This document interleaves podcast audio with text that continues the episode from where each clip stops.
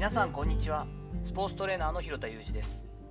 アスリートスポーツ現場でトレーニング指導をしたりスポーツ施設や現場のディレクションをしたりトレーニングやトレーナーの働き方について情報発信をしたりしています。告知をさせてください。4月15日の土曜日夜8時から実践的フィールドトレーニングプログラム作成の勘どころというオンラインセミナーを実施しますありがたいことにですねまだ1ヶ月以上先なんですけれども20名を超えてきて受講してくださる方が増えております。詳細の URL を貼っておきますので興味のある方ぜひ覗いてみてください。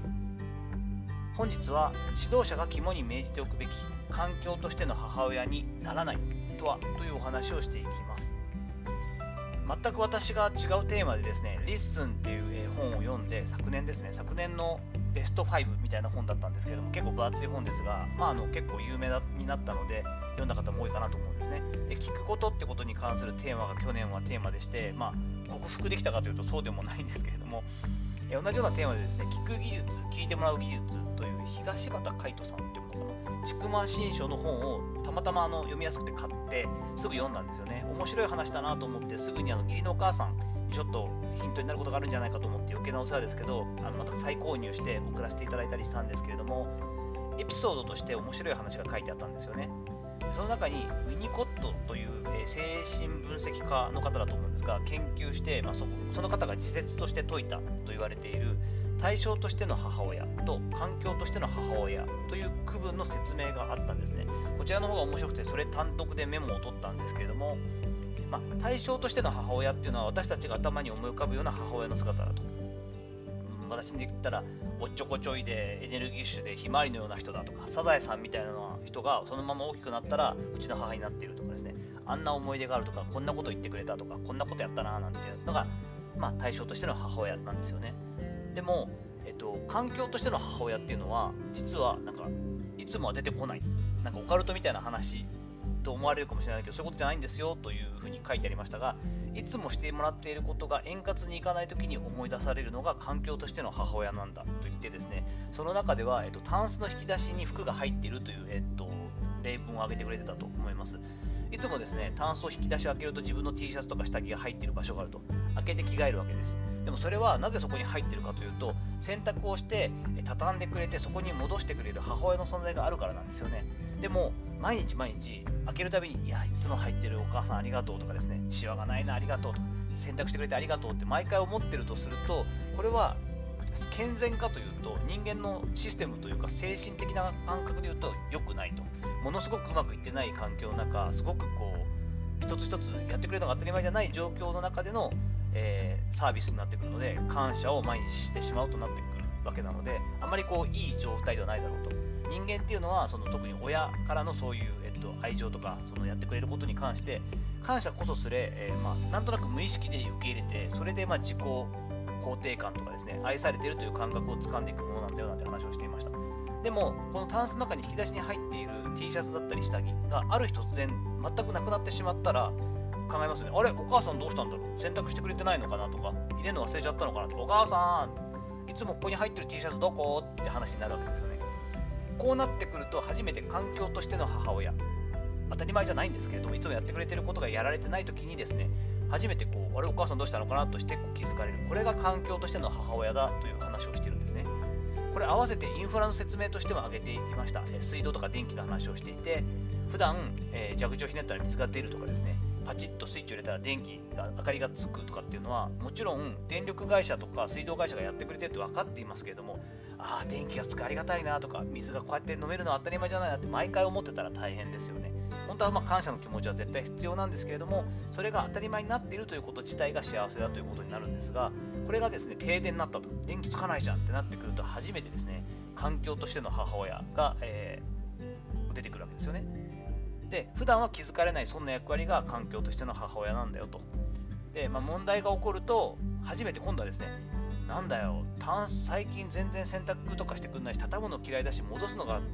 苦手だからあのタンスに物が入ってないんだなって困ったなうちの母さんってなってきてくると初めてこの対象としての母親と環境としての母親がこう一緒になって認識されるみたいなことなんですよね。言葉として母親だから皆さん母親を考えていると思うんですがこれ先ほども言った、え電気会社とか、え水道会社と同じでですねこれ指導者コーチングする、えコーチも全く一緒だなと思いました。そうなんて言うんだろうな、えーと、やっぱり我々って失敗しない方がもちろんいいと思っているしそれはそうなんですし、えーと、環境としての母親的な存在をコーチっていうのは求められている部分もありますよね。言われたプログラムをやる。やらなきゃいけないとかですね。体のトリートメントをしてくれるとこだからしてもらうと。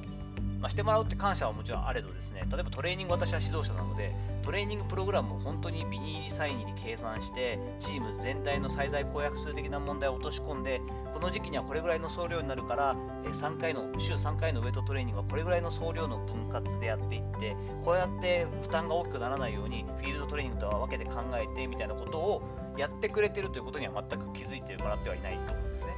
その上で、えっと、ちょっとしくじってしまったりとかですね、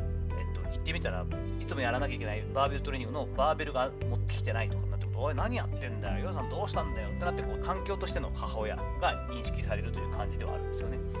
でこう考えると程よい母親になろうっていうのはすごく大事だよなというふうに思ったんですね。これ先ほどの、えっと、精神分析家のウィニコットさんもその結論を出しているらしいんですけれども結局何の失敗もない完璧な母親っていうのがいたら、まあ、何もしなくてもずっといい状態でいるから万能感だし便利だなっていうのに浸ってしまってその母親が世話をしてくれていることに気づかないまんま育ってしまう。結局あまりこう対応力のある柔軟な大人にもなっていかないってことがありますよね。選手も全く一緒ですよね。行くべきところに行ったら、トレーニングプログラムが示唆されていて動画さえ見れば資料が完璧に作られていて、環境空調とかもしっかりしていて自分が集中できる環境は常に用意されている。こんな状況であってもその自分で自ら考えて工夫して試行錯誤していくという選手にはならないわけです。ある程度これはまあ我々の少しこう気楽になる部分もありますが時々失敗したりとかですね環境が整わないってことがあったりしてもですねそれがあるからこそあ普段はいつも人に何かやってもらったりお膳立てしてもらってるから気持ちよくトレーニングができたり練習ができてるんだなということに気づいたりするわけですね。このメリハリというかバランスが、えー、その選手とか、えー、アスリートをですね成長させたり気づきを与えるきっかけにもなったりするというのがあるんだなというのを改めて感じました。やってあげすぎないというかですね完璧であろうとしない。その上で人間的なサムシングだったりとかも見せつつ時々、ね、人間ですからやってしまう失敗とかもですね。まあでもなんとかそういう工夫してやってこうよと今日はじゃあバンドだけ使ってなんとかやってみようなんてことをやりながらですね。そこに選手たちの変化だったり気づきを持ってもらうといった意識。こういったものも大事になってくるんだろうななんてことを考えたりしました。さていかがだったでしょうか。本日は指導者が肝に銘じておくべき環境としての母親にならないとはどういうことかということでお話をしていきました。このね対象としての母親環境としての母親っていう、まあ、メタファーみたいなものですね。比喩みたいなものってのは本当に面白いし示唆深いなと思ったのでちょっと興味がある方はですねこの聞く技術聞いてもらう技術という東畑海人さんの「ちくま新書」の本も読んでみたらいいかなと思ったりしています。本日の話のご意見やご感想などあればレター機能を使ったりコメント欄にお願いいたします。いいねやフォローも引き続きお待ちしております。どうぞよろしくお願いいたします。本日も最後までお聴きいただきありがとうございました。この後も充実した時間をお過ごしください。それではまたお会いしましょう。広田裕二でした。